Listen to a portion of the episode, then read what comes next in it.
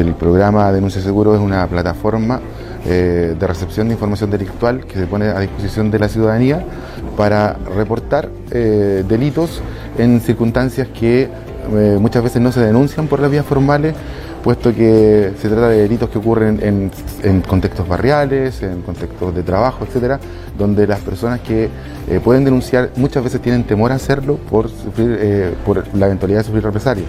En esos casos, las plataformas funcionan que tenemos en el programa de Denuncio Seguro completamente anónimas. tenemos una plataforma telefónica que es el número asterisco 4242 y tenemos una plataforma web el www.denunciaseguro.cl. Ambas plataformas funcionan sobre la base del anonimato absoluto, es decir, nunca les vamos a pedir ni el nombre, ni el domicilio, ni el root, ni ningún otro dato que permita individualizar a la persona que reporta un hecho delictual. ¿Y cómo se discrimina una falsedad?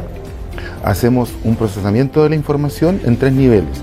Un primer nivel es el analista que recibe la llamada o que revisa los reportes web, que hace un examen de eh, pertinencia de la información en primer término, luego un supervisor revisa el trabajo a través de un informe técnico que hace el analista y finalmente pasa al área jurídica donde los abogados eh, analizan sobre la, suficiencia de la información y la consistencia de esta información.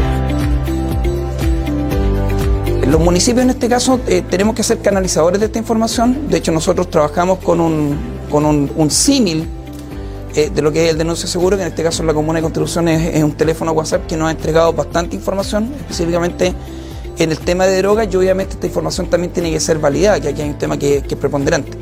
Pero esta información también nos permite ir levantando mapas de zonas de riesgo y obviamente estos mapas de zonas de riesgo tienen que ser abordados en tres aspectos.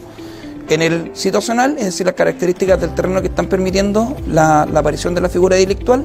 En el social, es decir, cómo la gente está viviendo en ese territorio y obviamente cómo ese sistema de vida que tiene genera o no genera ¿no cierto? incivilidades, problemas de violencia, eh, problemas de microtráfico, de narcotráfico, de violencia intrafamiliar y también el componente ¿no cierto? que es la parte operativa eh, de la investigación y del control policial.